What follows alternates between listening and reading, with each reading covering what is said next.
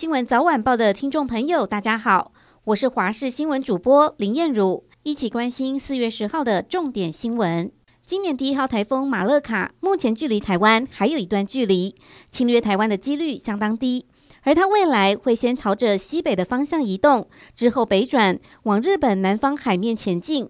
另外，在菲律宾东方海面上有一热带性低气压生成，不排除会形成今年第二号台风梅基。不过，它现在结构还不是很好。至于在台湾方面，今天环境仍旧是偏东风到东南风。下雨方面，因为南方水汽多，西半部云量增多，迎风面的恒春半岛跟东半部有局部短暂雨，中部以北、南部山区午后有零星短暂阵雨。温度方面，白天西半部高温可以来到二十九到三十度，东半部大约落在二十七到二十八度。夜晚还有清晨，各地低温大约十七到二十一度。再次提醒各位观众朋友，今天大多感受上是温暖偏热，白天高温来到三十度上下。外出的朋友记得要防晒，补充水分。周三下午会有封面来袭，到时候迎风面的东半部会有雨。周五、周六的清晨会最冷，只有十五到十六度。本土疫情持续升温，没有症状轻症的病人，本周起试办在家隔离照护。中央流行疫情指挥中心预计在十一号讨论口服药送药机制。对此，医师表示，并非所有人都需服药，需针对具有风险因子的病人投药，例如糖尿病、心血管疾病、慢性肺病或免疫疾病等。另外一个重点是，快速投药最好一一筛检出来，且确认风险因子后马上给药，不宜后续派人送药到家，这会增加接触的风险。总统蔡英文日前与确诊家人聚会，四月八号起展开十天居家隔离。而行政院长苏贞昌、卫福部长陈时中四月六号曾经与总统开会，原本要自我健康监测到四月十六号。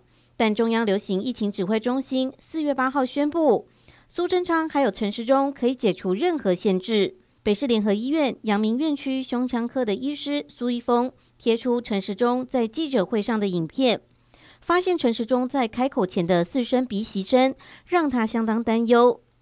苏一峰在脸书上贴出的片段，陈时中拿出确诊数的牌子前四声的吸鼻声音相当明显。他发文说：“喇叭开到最大声，仔细听。阿中部长是鼻子过敏，还是普通感冒，还是什么原因呢？”这段影片也引起网友的讨论，担心部长的健康问题。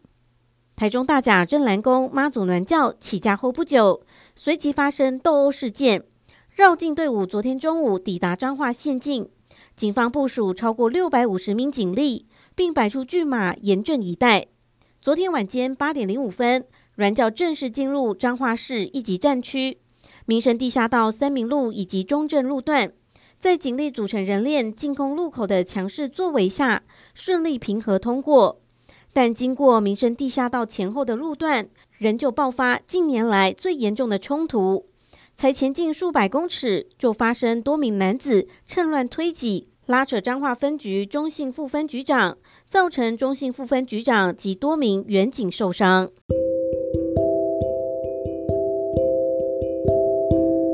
以上就是这一节新闻内容，非常感谢您的收听，我们下次再会。